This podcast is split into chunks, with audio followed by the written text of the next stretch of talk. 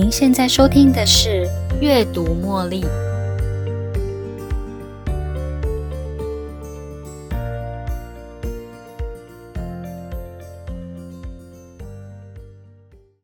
欢迎收听《阅读茉莉》。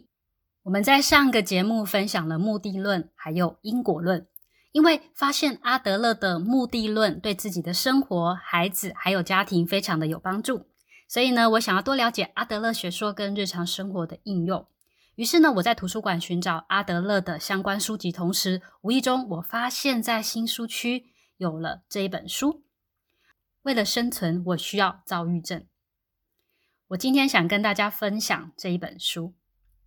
书中的内容是关于，因为要达成跟伴侣还有小孩好好相处，所以需要躁郁症吗？会有人这样对待自己吗？这是真的吗？为什么？我起了这样的好奇心。引起我好奇心的另外一个原因是，一开始以为这本书的目标族群是写给跟我类似处境的人。本书呢，除了提到心理学家阿德勒的目的论观点外，也分享了其他的理论。今天呢，我就人际关系还有贡献他人这两个议题，我觉得非常受用，来作为本书的切入点与你分享。从心理学家阿德勒的观点来看，人跟人之间的关系应该是。横向的平等关系，因为人人皆平等嘛，所以不会有上对下的阶级分别。所以像是优劣啦、贫富啦、尊卑都不应该存在我们的人际关系当中，更不会有互相竞争，也不会有种族、职业、性别方面的歧视，因为人与人之间本来就应该是平等的。举例来说。跟孩子相处时，我们应该感谢他们帮忙做家事，而不是因为他们做家事而特意夸奖。过度的赞美反而会让小孩觉得自己因为地位比较低，所以才会得到你的夸奖。相反的，如果感谢他们帮忙做家事，孩子会觉得自己跟你的地位是平起平坐，就像主管还有下属之间的关系。主管应该鼓励下属。用欣赏的话来达到目的，或是完成任务，并且用感激、尊敬还有喜悦的心态来对待他们。如果用要求的方式呢，要求下属做事，会给对方觉得你是在操控他，那是一种以上对下的阶级分别。大家都想要求进步，没有人想要处于弱势的地位。但是时间会让人变老，失去先前的地位跟价值，在生命的观点之下。将人分为上下，并没有实质上的意义。真正的生命价值存在于跟他人的互动当中。透过参与社会群体，我们就会觉得自己有归属感。每个人都会有自己的价值。一个人能够好好的活着，本身就是一件有价值的事情。建立平等关系后，就不会单纯的以能力或是成就来衡量自己的价值。贡献他人的行为呢，有好多种形式可以做。你可以当义工啦，或是捐钱来帮助需要帮助的人，也可以赚钱养家，让家人有更好的生活。你也能够在一个团体中带动气氛，让整个团体热络热络。以上都是有形的贡献。除了这些之外，你知道吗？健健康康的活着，让关心你的人不用操心，不为了获得他人的关注。用唠叨或是情绪勒索的方式来打扰别人，本身也是一种无形的贡献哦。你的贡献并不是局限用看得见的事情来论定你是不是有价值。我们都能够透过有形或无形的贡献来感受到自己的价值。当一个人对他人有了贡献，会对周遭发生的每件事情都充满感恩哦。这种感激心呢，也会建立起自己的认同感。透过感激他人，我们可以更清楚的说出他们的行为对我有什么帮助。例如，因为有你，世界变得不一样了。他能好起来，是因为有你的帮忙。在贡献他人之后呢？你是否曾经有过这样的想法？我为他付出这么多，他却连一句谢谢也没说，然后感到自己好委屈呢？这个时候啊，你可以思考一下，当时我们是因为真心想要帮忙做这件事情才去做。还是因为我们期待他能够回报我呢？如果你是因为真心想要他人帮忙而做，那么你也就完成了你的目的。别人要不要感激你啊？那也是他的事。相反的，如果你当时是因为期待对方的回报而做这件事，那么你是将自己给束缚了，因为你需要别人的回报来成就别人对你的认同感。不知道大家有没有帮倒忙的经验过？当你好意的帮忙别人时，却帮了个倒忙，但是啊，这件事情却在你身上造成很大的阴影。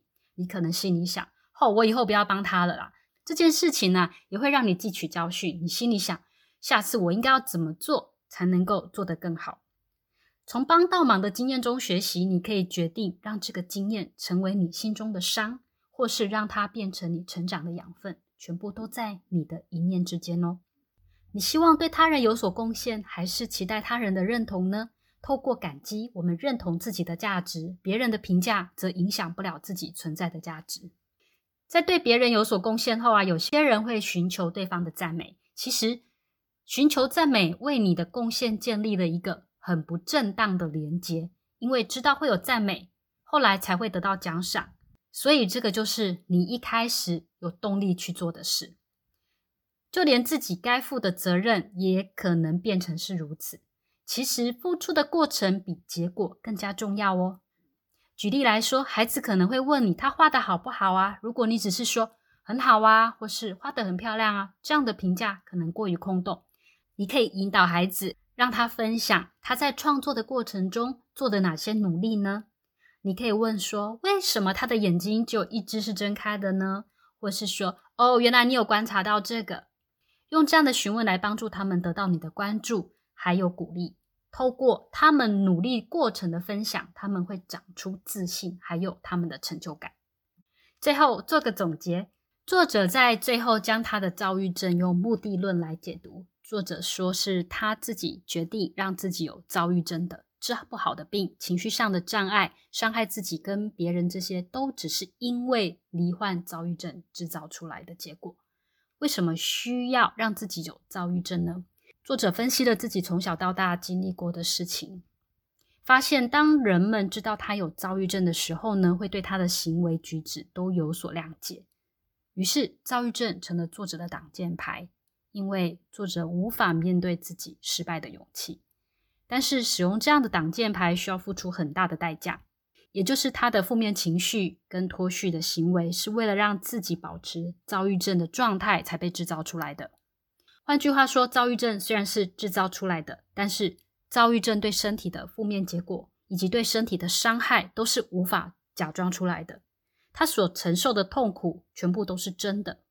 这也呼应了阿德勒所说的：有时候心智所选择的方向可能是有害的。之所以会被选中，是因为心智误以为它是最有利的。为了达到躁郁症的目的而产生出来的各种行为跟情绪，也都只是为了要达到这个目的的手段而已。不过，现在作者知道，虽然他无法改变自己的过去，但是他可以选择现在为这一刻所做任何决定。现在的他知道自己不需要再依赖这个精神疾病了。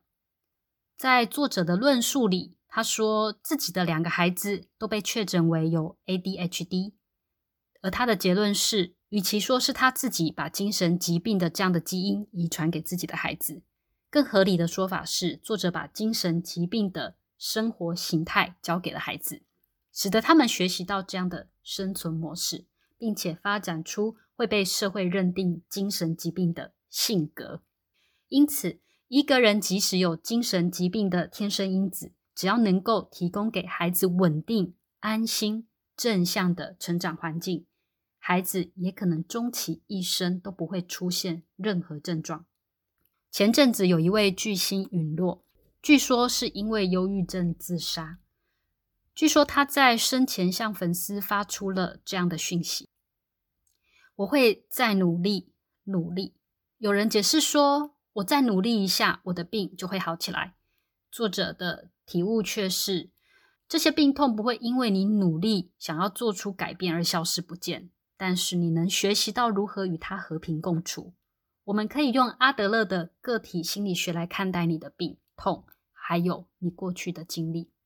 作者的故事让我读到整个心都揪起来了。他追溯到他五岁时的事件，经历了一次又一次令人听了难以承受的经历。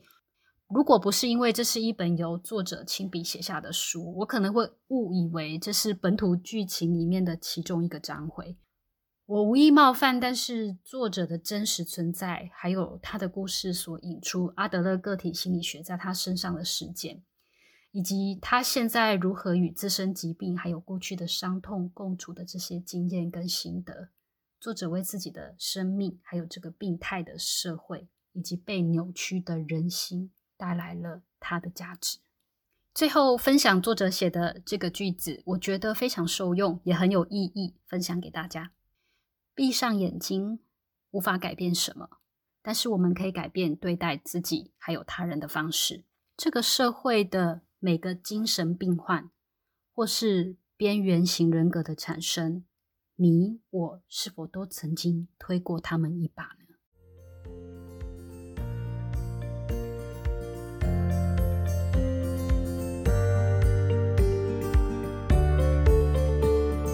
又到了节目的尾声。如果您喜欢今天的节目，邀请您在 Podcast 留下五星评论、订阅并分享这个频道给您的好友。如果您有其他的反馈或想法，也欢迎留言给我。您的这些反馈都将成为背后那一股支持着我坚持不懈、持续创作、提供更优质内容的动力。感谢您的收听，我们下一期再见喽，拜拜。